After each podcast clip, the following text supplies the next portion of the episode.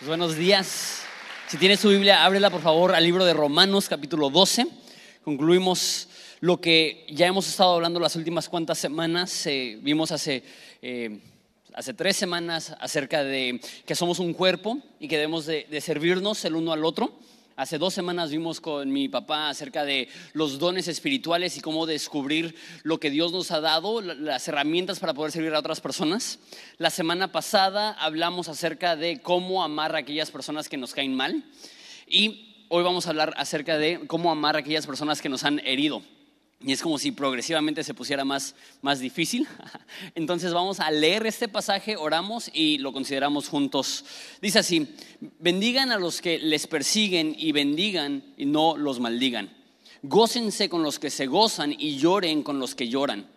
Unánimes entre ustedes, no altivos, sino asociándose con los humildes. No sean sabios en su propia opinión. No pagues a nadie mal por mal. Procuren lo bueno delante de todos los hombres si es posible, en cuanto dependa de ustedes, estén en paz con todos los hombres. No se venguen ustedes mismos, amados míos, sino dejen lugar para la ira de Dios, porque está escrito, mía es la venganza, yo pagaré, dice el Señor. Así que si tu enemigo tuviere hambre, dale de comer. Si tu enemigo tiene sed, dale de beber. Pues haciendo esto, ascuas de fuego amontonarás sobre su cabeza. No seas vencido de lo malo, sino vence con el bien, el mal. Oramos, Padre, damos tantas gracias por este pasaje. Y venimos pidiéndote y rogando que nos ayudes a entender este pasaje que como los últimos cuantos eh, no es difícil de entender, pero sí es complicado de aplicar porque va en contra de nuestra naturaleza humana, va en contra de lo que nos es natural, de nuestra intuición. Y Padre, necesitamos que a través de un milagro de tu Espíritu Santo nos des la capacidad para poder amar a nuestros enemigos, para bendecir a los que nos persiguen. En nombre de Jesús. Amén. Todo ser humano ha sido herido. Eh, no, no, necesitas hacerte muchas preguntas personalmente para descifrar si has sido herido o no. Hay, personas que han sido heridas muy profundamente y hay personas que cargan heridas que a lo mejor no son tan drásticas, pero a fin de cuentas todos hemos sido heridos porque vivimos en un mundo caído. Y es más, no es necesariamente que la gente te ha tratado de mala forma, sino que a veces por X o Y, por asuntos relacionales, por, porque no, sé por qué sucede así, pero muchas veces la gente que más amas es la que termina lastimándote y muchas veces la gente que más amas es la gente que, resulta que tú lastimas. Y, y la vida es complicada, la vida es difícil y yo creo que todos los que estamos aquí portamos heridas de un maltrato que hemos recibido, pero también hay personas que no solamente es algo... Eh, que no ha sido intencional, sino que alguien te ha ofendido profundamente, alguien te ha herido profundamente, alguien te ha traicionado, alguien te ha apuñalado la espalda. Y la pregunta es, ¿qué reacción debemos de tener los cristianos ante la injusticia, ante las heridas, ante el dolor, cuando nos maltratan? Y la Biblia es interesante porque presenta una postura que ninguna otra religión tiene. La Biblia dice, bendice a tus enemigos.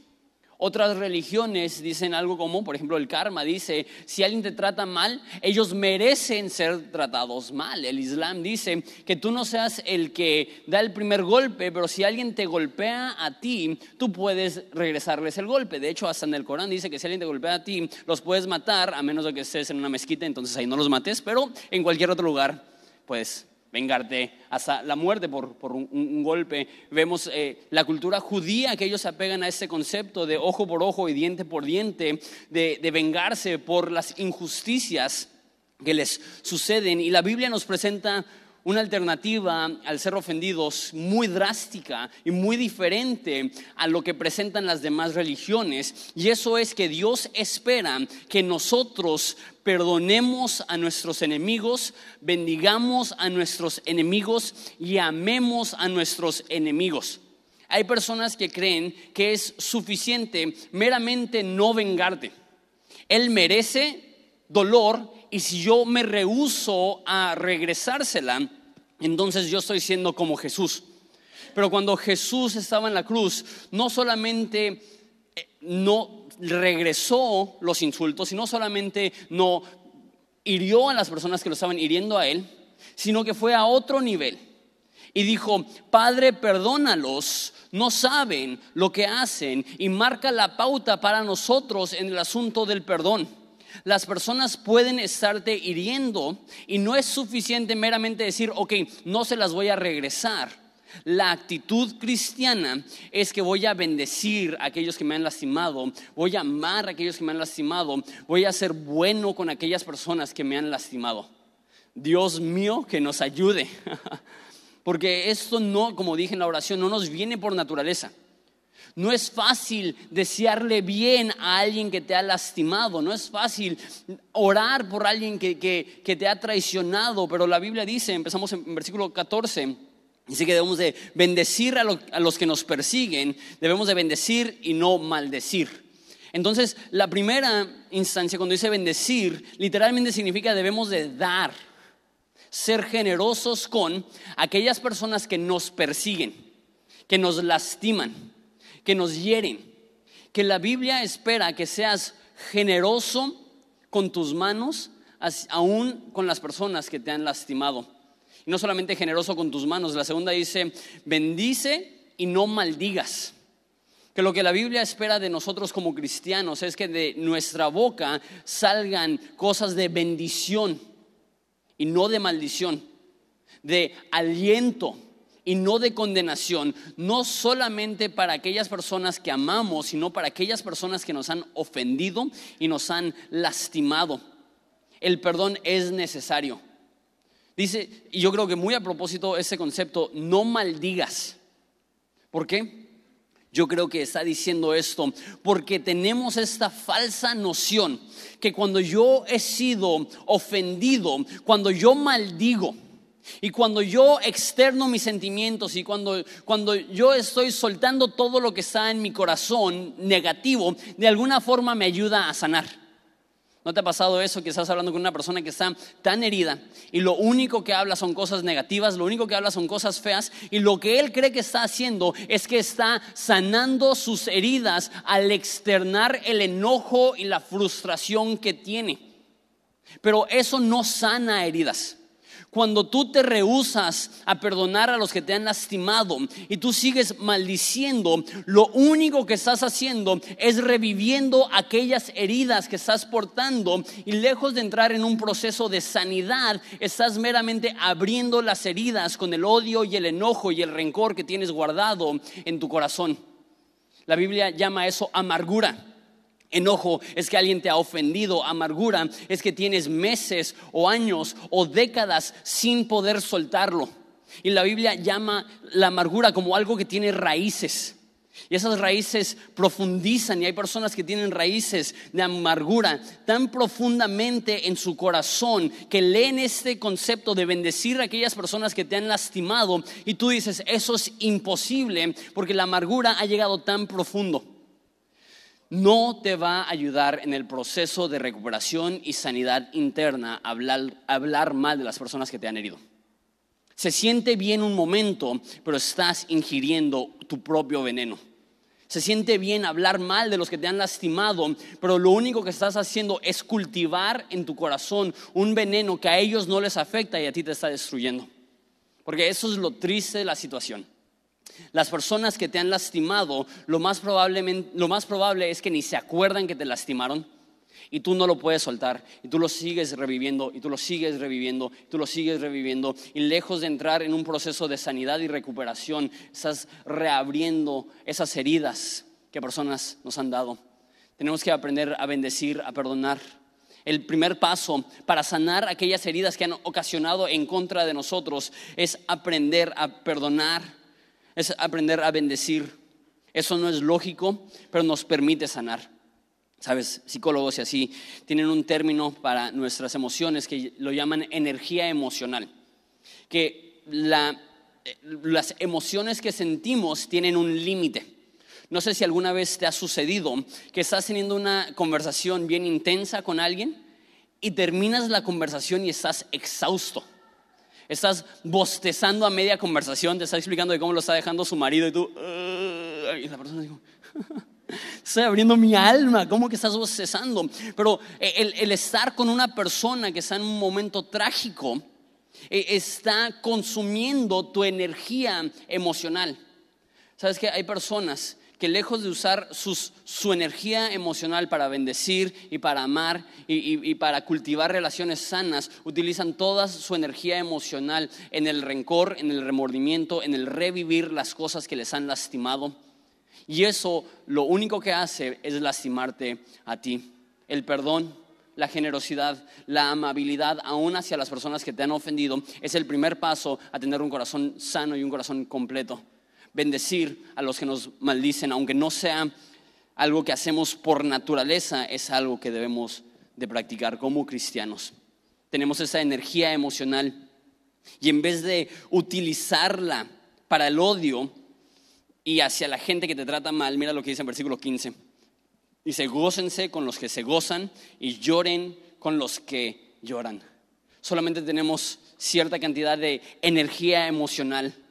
En vez de utilizar esa energía para pensar, uy, esa persona me lastimó, esa persona me hirió y, y guardar ese, ese rencor por tanto tiempo, busquemos a las personas que están pasando un momento hermoso y gocémonos que ellos están pasando por un momento hermoso. No es fácil. No es fácil cuando tu corazón está roto sonreír porque a otra persona le está yendo bien. No es fácil. La, la- lo normal es ver a una persona que le está yendo bien cuando a ti te está yendo mal y, es cuestionar qué está haciendo él que yo no estoy haciendo, porque Dios le bendice a él y no, no me bendice a mí, pero eso no es la actitud que la Biblia quiere que tengamos. La Biblia dice que nos gocemos con los que se gozan. A mí antes no me gustaba ir a las bodas. Se me hacían muy cursis y yo no soy una persona cursi. Entonces ir a las bodas para mí era como algo que hacía por respeto a mis amigos, pero este, no me gustaba mucho. Hasta que me casé.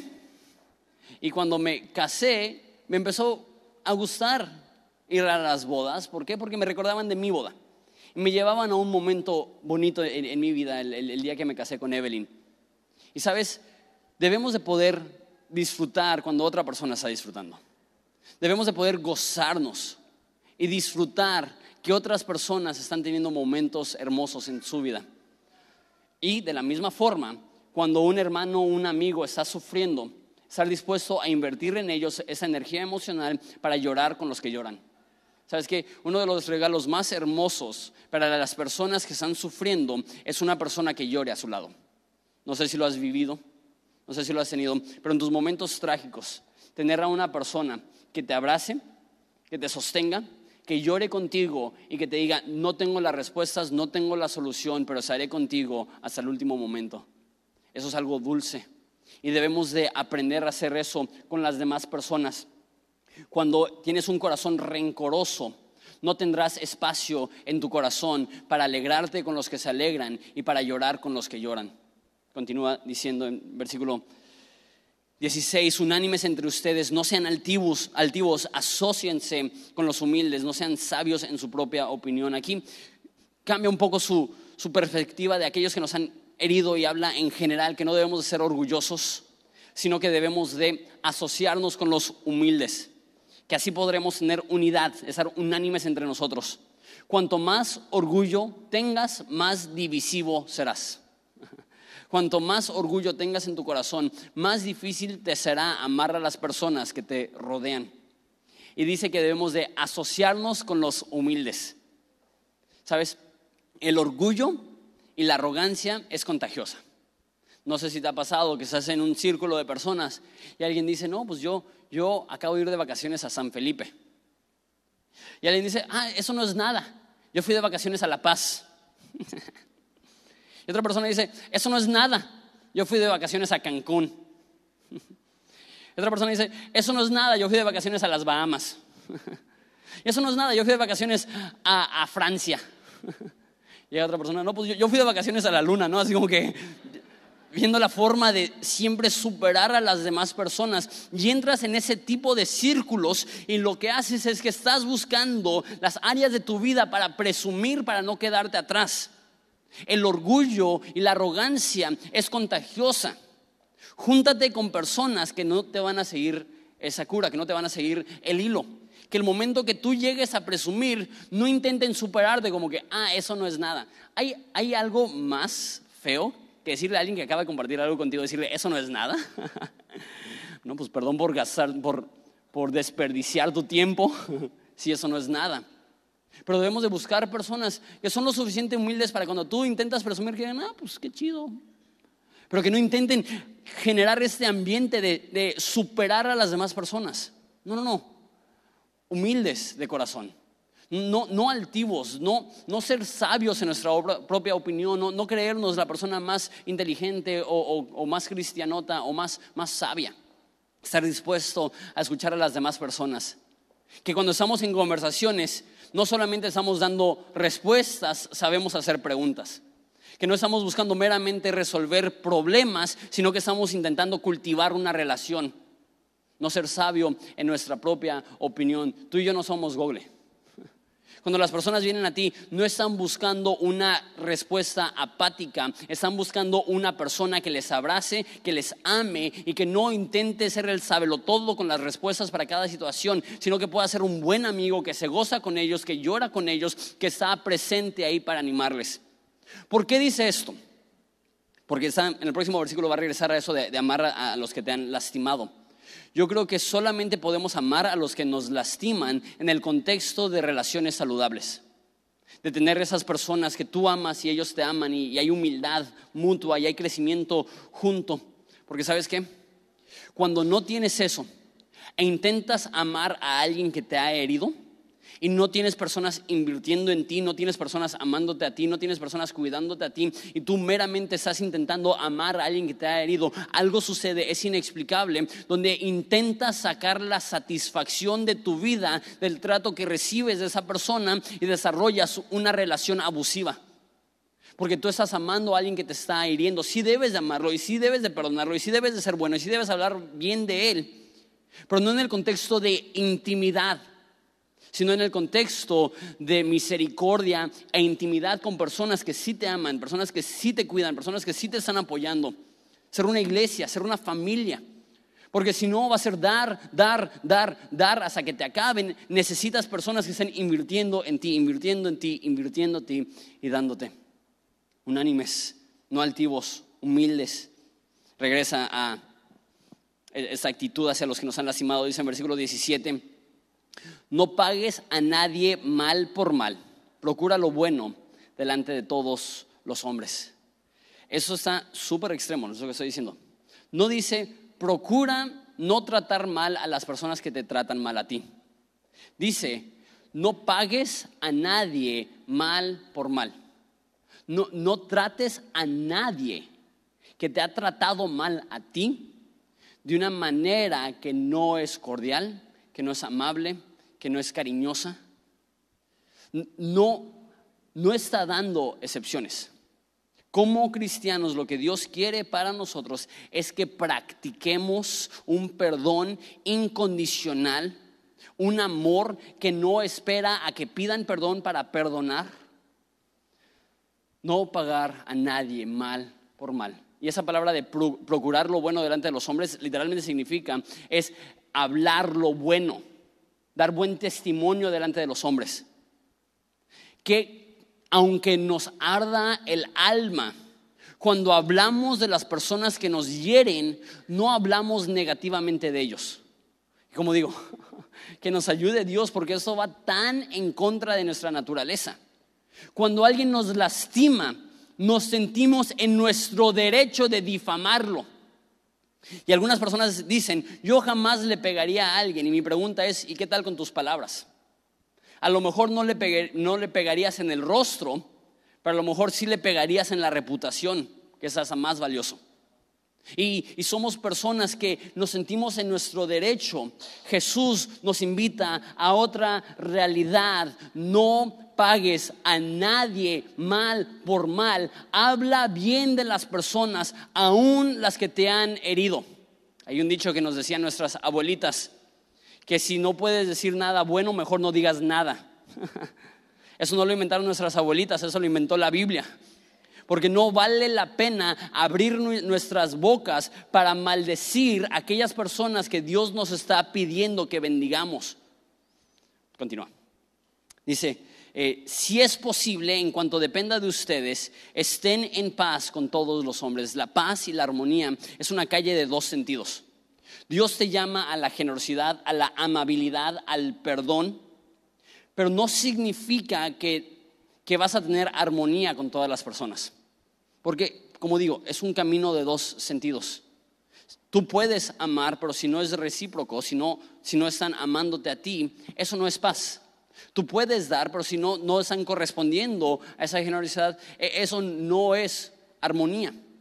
Ahora, no estoy diciendo entonces que si alguien te trata mal, que huyas, sino que tú hagas tu parte para llevar la fiesta en paz con todas las personas.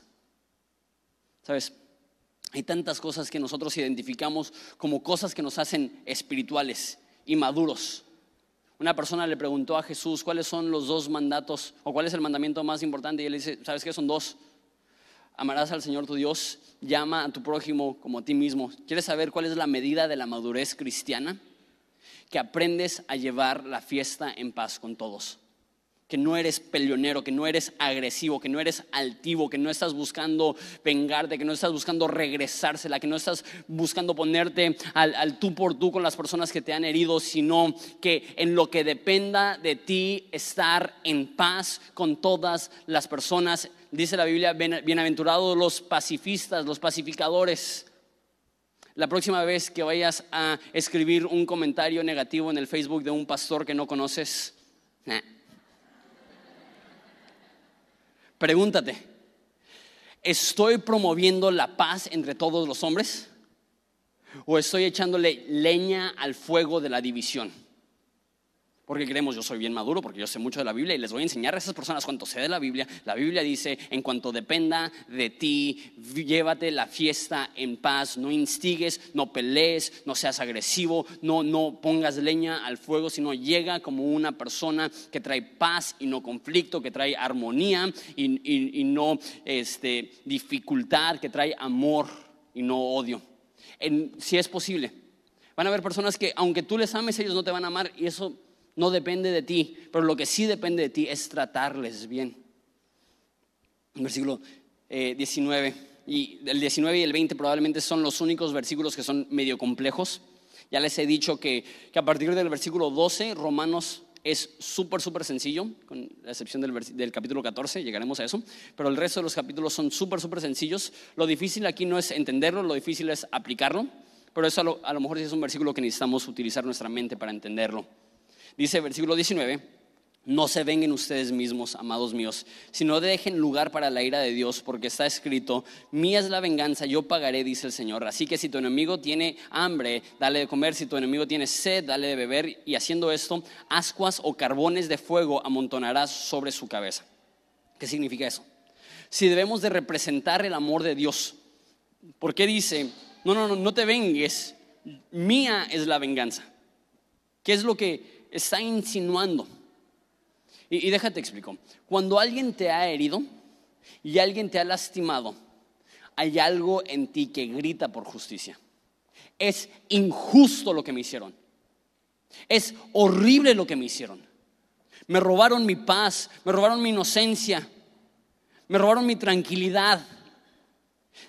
Deben pagar. Y me voy a asegurar de que paguen. Y Dios dice, tranquilo, no te vengues. Mía es la venganza. ¿Qué es lo que está diciendo? No hay ningún pecado que no será castigado. Ya sea que Jesús pague en la cruz para perdonarlo. Y si rechazan el perdón de Jesús, ellos pagarán por su maldad el resto de la eternidad en el infierno. Es lo que está diciendo. A lo mejor te han herido profundamente y tu corazón clama por justicia. La Biblia dice, tú tranquilo, tú ama, tú perdona. Y si ellos reciben mi perdón, no te enojes, porque ese pecado ya fue pagado por Jesús en la cruz. Y si ellos rechazan, mi amor, no te enojes, porque ellos tendrán que pagar por la eternidad, por lo que han hecho. Y, yo, yo me aseguraré de que se haga justicia de una forma u otra, ya sea a través del perdón o del juicio. Y, eso, explico el siguiente versículo, dice que si tu enemigo tiene hambre, que le des de comer, y si tu enemigo tiene sed, dale de, de, beber. ¿Por qué? Porque al hacer eso vas a poner carbones encendidos sobre su cabeza. ¿Qué significa eso? La mayoría de personas creen que significa una de dos cosas y yo creo que las dos pueden ser ciertas. Yo creo que cuando tú tratas bien a los que te maldicen, hay una de dos reacciones. Una, tu generosidad les lleva al arrepentimiento. La Biblia dice que la blanda respuesta apacigua la ira. Van a haber personas que te odian, que al ver tu buen trato van a, van a tener en su cabeza este remordimiento y esta convicción que va a ser como un fuego que les va a llevar a arrepentirse de las cosas que han hecho y vas a poder restaurar a una persona. Creo que eso es lo que se puede significar. Cuando tú alimentas a tu enemigo y le das de beber a tu enemigo, vas a poder producir en ellos eh, convicción que los lleva al arrepentimiento. Pero lo otro que posiblemente está diciendo es que a lo mejor no reciben este, este perdón. A lo mejor rechazan este perdón. Y cada vez que ellos rechazan tu amabilidad y responden con frialdad y responden con ofensa y responden hiriéndote, la Biblia es como si estuviera diciendo, ¿sabes qué? Ellos están amontonando más ira para ellos mismos, tú no te preocupes. No, te corresponde a ti la forma que ellos te tratan a ti, te corresponde a ti la forma que tú los trates a ellos y déjame a mí la venganza yo, me aseguraré de que se cumpla la justicia. Último versículo. Dice, no seas vencido de lo malo, sino vence con el bien el mal. ¿Sabes? Al hablar de esto, eh, creo yo que hay dos sentidos que se le pueden dar. Hay personas que han recibido ofensas, los vamos a llamar de esa forma, micros y macros. Hay personas que han sido ofendidas, ofendidas en cosas chicas. La Biblia te animaría a que no vale la pena enojarte por cosas chicas. Eh, un cristiano no tiene ninguna razón para enojarse con su barista porque le preparó su latte con leche entera en vez de deslactosada. ¿Por qué? Porque si son cristianos, Jesús ya murió por ese error. Y si no son cristianos, hay prioridades. Tu late te lo acabarás en cinco minutos, pero su alma durará el resto de la eternidad. Y en serio, ¿quieres darle un maltrato a una persona por algo tan insignificante? Que alguien se te mete. Y, nada más explico. No estoy diciendo que yo soy súper bueno para esto y yo, también soy enojón, norteño. Pero no vale la pena enojarte con la persona que se te mete en el tráfico. No vale la pena pelearte con la persona que se te mete en la línea en el súper. No vale la pena pelearte por estas cosas tan pequeñas que nos sentimos en nuestro derecho de, ay, me ofendí a esa persona. ¿Sabes qué? Su alma vale más que eso. Su, su percepción de los cristianos vale más que cualquier mini ofensa que te hayan hecho. Pero a lo mejor tú dices, no, Jonathan, las ofensas que yo porto no son superficiales. Yo, yo porto un dolor terrible, profundo. Y sé que hay personas aquí que portan el dolor de un divorcio terrible. Sé que hay personas aquí que portan el dolor de una infidelidad. Sé que hay personas aquí que portan el dolor de que alguien te robó absolutamente todo lo que tenías. Sé que hay personas aquí que portan el dolor de haber sido abusados sexualmente y peor si es por alguien de confianza. Y entiendo que hay personas aquí que, que no estamos hablando de microofensas, estamos hablando de macroofensas. Estamos hablando de cosas que han marcado tu vida y tú sientes que ya jamás podrás perdonar a esa persona. Que por siempre serás un esclavo a la amargura que sientes que cuando ves pasajes como estos, tú dices, Dios, esto no puede aplicar a mí. Dios, si tú supieras el dolor que me han causado, si tú supieras lo mal que me ha ido, si, si tú supieras todo lo que he vivido, las noches que me he desvelado, las lágrimas que he derramado, no me pedirías que los perdone. No me pedirías que muestre gracia y misericordia. Pero sabes qué? ¿Sabes quién escribió esto?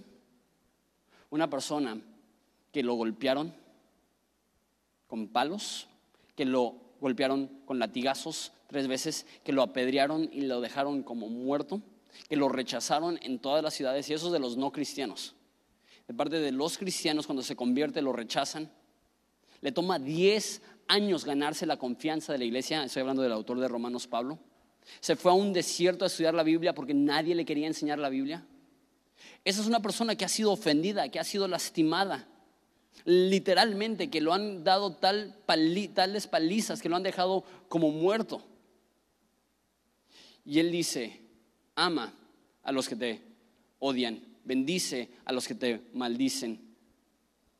Y, termina diciendo, no seas vencido por el mal, sino vence con el bien el mal. Vence con el bien el mal. ¿Sabes? Hay esta actitud, y creo que es una actitud muy mexicana, que sentimos que el perdón te hace débil y que la venganza te hace fuerte. Que el que ríe al último es el que gana. Que a lo mejor tú me has lastimado, pero nada más espera, yo te la voy a regresar y peor. Y sentimos que el hombre más fuerte es el hombre que hiere más profundamente a su ofensor. Pero aquí nos está diciendo, la forma de vencer es vencer el bien con el mal. El perdonar no te hace la persona más débil de la relación, te hace la persona más fuerte de la relación. El perdonar no significa que has, que has perdido. El perdonar significa que no le has dado el espacio en tu corazón a esta persona para seguir hiriéndote años después de que te ha lastimado. Porque el dolor tiene ese efecto secundario las personas dicen, el tiempo sana todas las heridas. Y hay personas aquí que tienen 70, 80 años que saben que eso no es cierto. Que portan heridas de cosas que sucedieron hace 30, 40 años. Y alguien le dijo, no te preocupes, con el tiempo será mejor. A lo mejor el tiempo puede entumir heridas, pero el tiempo no sana las heridas. Y hay personas aquí que están portando dolor y remordimiento por cosas que te pasaron cuando eras un niño y no, no te han soltado porque tú no las has soltado. Y siempre que piensas en esas personas, lo primero que piensas es odio. Lo primero que piensas es rencor. Lo primero que piensas es, si, si solamente me pudiera vengar. Y revives el dolor vez tras vez tras vez.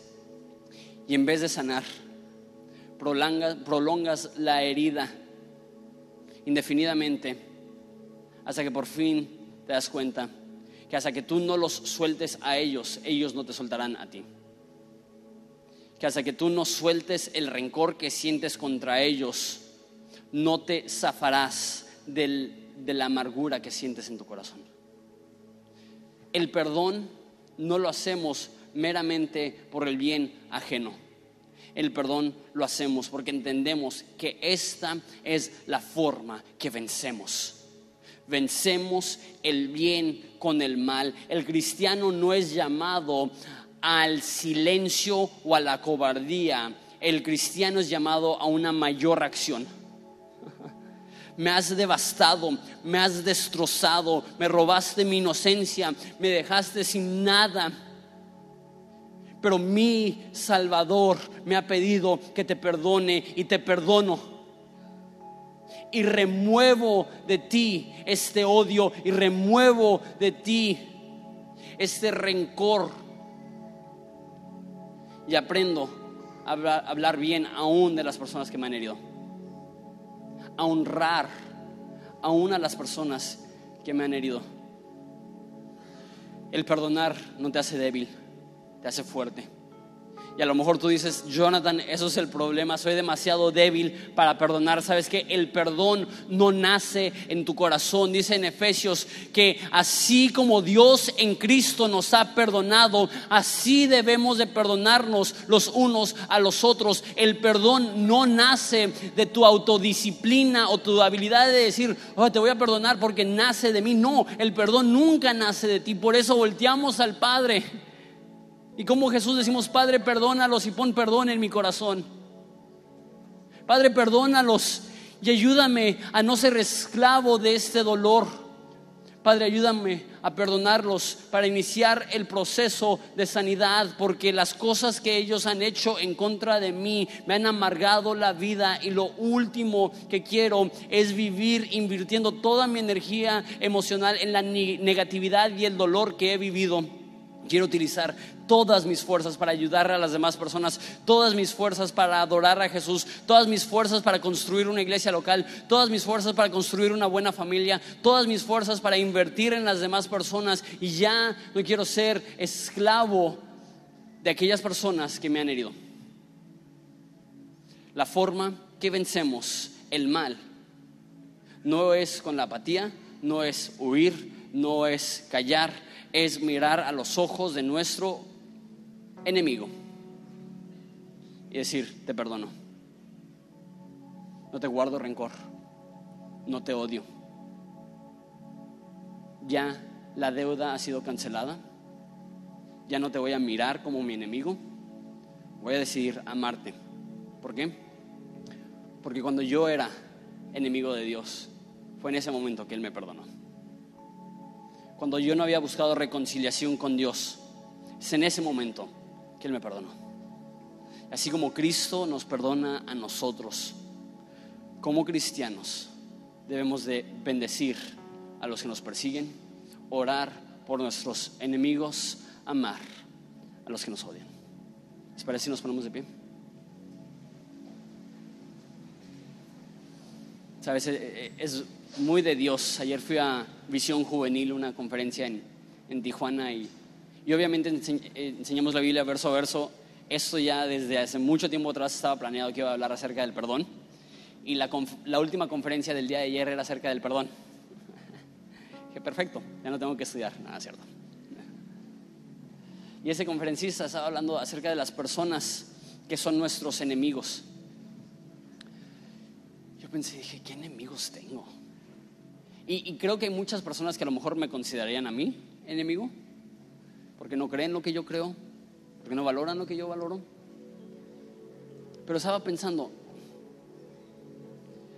a lo mejor no tengo un enemigo, pero sí porto un sinfín de microofensas que si no aprendo a perdonar me van a amargar el corazón. Pero a lo mejor cada vez que dije la palabra herida, tu mente fue directo a una persona que te lastimó profundamente. A lo mejor cada vez que dije que alguien te ha ofendido o alguien te ha traicionado o alguien te ha lastimado, tu mente inmediatamente identifica, sí, sí tengo a alguien así. Si, ese eres tú y, tú identificas a alguien en tu corazón, y, eso vamos a ser súper francos, súper humildes, súper vulnerables, de eso se trata la iglesia, no, no somos santitos, somos personas que necesitamos la gracia de Dios. Y si tú estás aquí y tú dices, ¿sabes qué, Jonathan? Yo estoy guardando rencor contra una persona y tú sabes exactamente quién es esa persona. Te voy a pedir que a la cuenta de tres levantes las manos o levantes la mano para poder orar juntos que Dios ponga en nuestro corazón perdón para ellos. Entonces, si, si, si hay alguien en tu corazón que tú sabes, le has guardado rencor y estás indispuesto en este momento a hablar bien de ellos, te voy a pedir que levantes tu mano una dos, tres. Muchas manos en, esta casa. Sabemos que, que, como dije al principio, todos portamos heridas profundas. Padre, ayúdanos a perdonar como tú nos has perdonado. Ayúdanos a extender la misma gracia que hemos recibido. Padre, que no seamos esclavos del dolor y la amargura y el rencor, sino que a través del perdón y de la generosidad tú nos liberes Padre, hay personas aquí tan lastimadas, tan heridas. Como dice Proverbios, que aún en la risa el corazón puede doler. Y ellos han aprendido a aparentar que todo está bien.